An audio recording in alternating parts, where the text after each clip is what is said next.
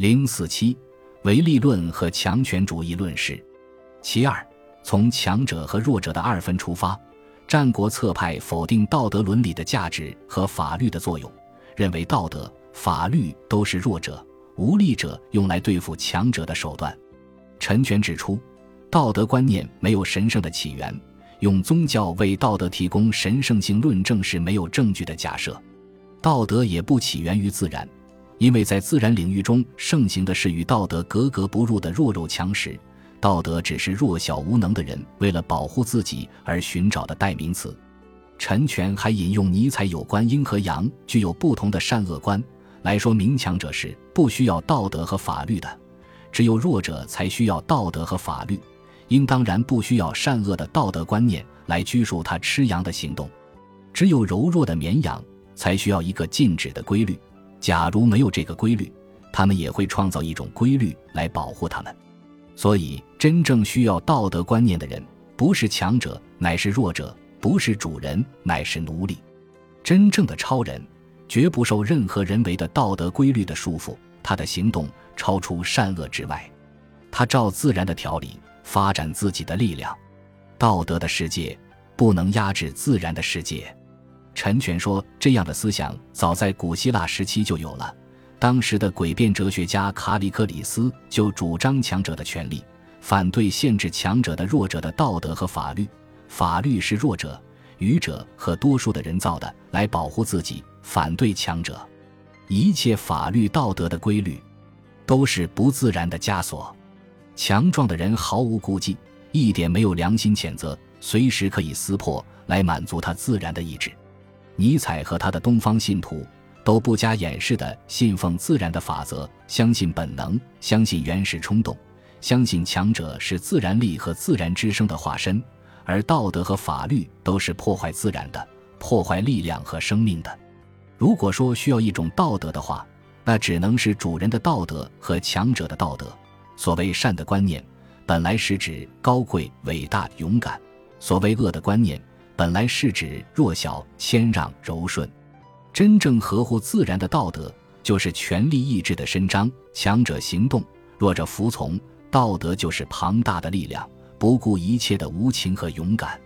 陈权还否认良心与人类道德意识和行为的关联，认为良心是后天的产物，而且没有统一的标准，不同时代的人有不同的良心，因此不能把良心作为道德的基础。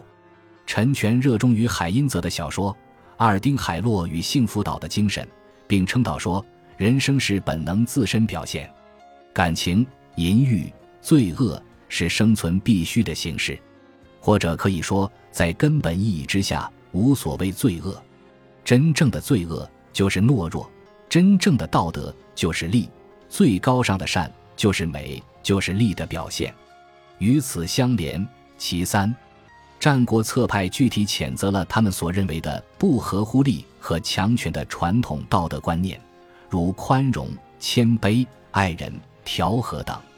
他们接受了尼采对基督教道德的颠覆，认为传统的道德观念——怜悯、同情、爱邻居、人我合一、谦让、柔顺——都是违反自然、压倒强者的道德和说教，都是奴隶道德。尼采反对怜悯。因为他认为怜悯削弱人的灵魂，陈权认为怜悯不是值得肯定的道德品性，因此用它来反对战争也是无效的。其次，战国策派反对理性尺度，诉诸情感、意志、本能和非理性。陈权批评五四知识分子相信理智，他们不知道意志不仅可贵、可敬，而且更为可靠。他还认为。五四知识分子认错了时代特征，误把非理智主义时代认作理智主义时代。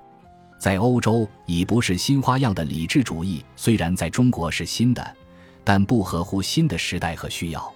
陈权认为五四理智主义是肤浅的，有许多东西不是通过理智工作所能实现的，如民族主义、战斗精神、英雄崇拜等，它们是一种情感、一种意志，而不是逻辑。不是科学，把他们纳入理智的框架之下，他们都将冰消瓦解。战国策派称赞德国的狂飙时代，因为他主张个人的自由奔放，推崇天才，强调人的情感，要求回到自然。正如歌德所说的：“感情就是一切。”战国策派相信感情是最伟大的力量和动力。总之，在战国策派那里，我们听到了以信奉战争、力量、超人和英雄为中心的强权主义声调。我们不妨也倾听一下伯恩斯所描述的西方强权主义、强权政治的传统观念，似乎指的是战争和准备战争是各国间典型的正常行为，作战有愈合核再生的作用。当战斗爆发的时候，胜利就是一切，即使肆意蹂躏，如果它可导致迅速胜利，一般认为也是无可厚非的。强权政治的教义一般认为是起源于日耳曼人。英国和美国的学生早就知道卡尔·冯·克劳塞维茨关于战争是外交使用其他手段的继续的教导，早就知道冯·毛奇陆军元帅的虔诚信念，战争是上帝敕定的世界秩序中的固有成分，早就知道特赖奇克的警告，软弱必然要被谴责为最有灾难性和最可比的犯罪，政治上最不可宽恕的罪孽。也早就知道德皇威廉二世对义和团起事时派赴中国的一团士兵的训诫，要使用你们的武器，让一千年后也没有一个中国人敢于藐视德国人。但是英国人和美国人或许还不那么熟悉他们本国人类似的说法。约翰·罗斯金宣称，他发现所有的伟大国家都是从战争中得到滋养，在和平中虚度岁月，从战争中受到教育。在和平中受到欺骗，从战争中受到锻炼，在和平中遭到背叛。英国最有名的军事作家之一莫德上校说：“除非战争是用来调整环境的神定手段，直到在伦理上最适合的和最优良的等同起来，人类前途就可怜得无以言喻了。”海军大臣约翰·费希尔爵士提供了一句同样有趣的话：“战争的实质是强暴。”在战争里讲温和是白痴，你一定要残忍无情，毫不放松，并毫不后悔。如果战国策派听到这里的强权名言，他们也肯定会兴奋不已吧。经过以上冗长的讨论，我们终于可以就清末民国中国认知以及看待国际关系和世界秩序的两种基本方式——公理主义与强权主义——做一个总结了。第一。以公理主义与强权主义这种两极性的思维方式认知和观察国际关系及世界秩序，是从二十世纪初开始一步步凸显出来的。随着十九世纪中后期之后被强行纳入世界体系之中，以及华夷秩序的解体，中国却没有能够与外部世界建立起一种平等和谐的国际关系。晚清帝国并非不愿意这样做，他试图塑造出一种新的国际形象。使自己平等地并立在国际大家庭中，但外部世界的力量则变本加厉地把他们的意志强加给帝国，使他不断遭受到不平等的屈辱。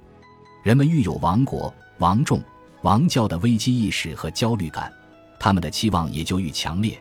他们就愈想找到建立世界秩序的一种普遍原理和方式，以改变和取代帝国所处的现实的国际关系。十九世纪晚期兴起的包含着多重普遍意义的公理，恰恰就适应了这一需要。但残酷的国际关系现实，则是一些人迈向务实的道路。他们把残酷争夺的国际现实，恰恰看成是一种常态。他们不仅不要求取代这种现实，相反，他们要求中国也以竞争者和角逐者的身份加入这种现实之中。他们所找到的是既能够理解这种现实，又能够引导人们行动的强权。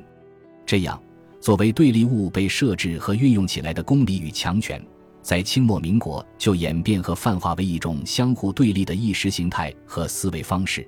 并与此前的世界秩序观形成了对比。第二，从功利主义与强权主义的对立设置和运用本身来看。二者带有浓厚的理想主义与现实主义色彩。从十九世纪九十年代开始凸显的公理观念，从作为普遍的法则和原理来使用，到升华为普遍的理想和价值标准，它越来越被普世化、理想化，成立一种普遍的世界观。当它被作为建立世界秩序和处理国际关系的理想准则加以运用时，与它紧密结合到一起的是正义、平等、道德、人道、自然法等纯粹美好的人类价值和法则。它越理想，它距离现实世界秩序的距离就越遥远，它与现实的关系就越紧张。对理想的过于乐观，就容易在现实的挫折面前一转而成为现实主义。五四前后，围绕着一战的胜利和巴黎和会的结果。中国公众在短暂的期间做出的两种截然不同的反应方式，从信奉和歌颂公理，又很快转入认同和肯定强权，可以说就是从世界秩序和国际关系中的乐观理想主义立场，迅速滑向了现实主义立场。看起来，这两种不同的反应方式都是现实事件引发和刺激的结果，但把这两个事件其中的一个看成是公理的胜利。把另一个看成是强权的胜利，都是高度简化的产物。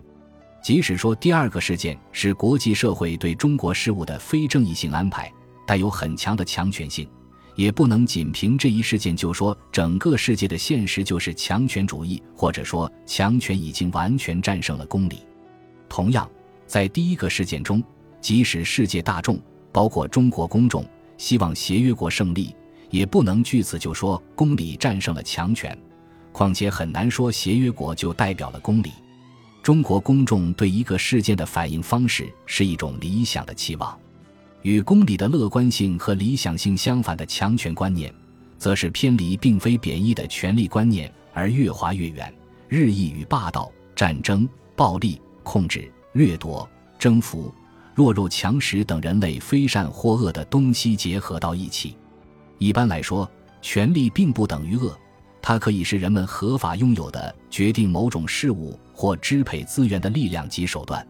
在国际关系中，依据国际法而获得的权利及其行使，也不能说就是恶。如果没有正当和合法的来源或者被滥用，这样的权利当然是恶的。但强权一语，则完全成了正义和人道的否定性东西，它越被现实化。它就越邪恶。主张和肯定强权的人，并不认为强权就是善，他们只是强调强权是一个恶的现实。面对这样一个恶的现实，你如果要生存，用正义和道德来对抗它是无用的，你必须也用强权来应对它，即所谓以恶报恶，以毒攻毒，否则你就要被强权所消灭。由此来看，清末民国的公理与强权两极性立场和思维方式。同时，也可以说是理想主义与现实主义的两极性的对立和冲突。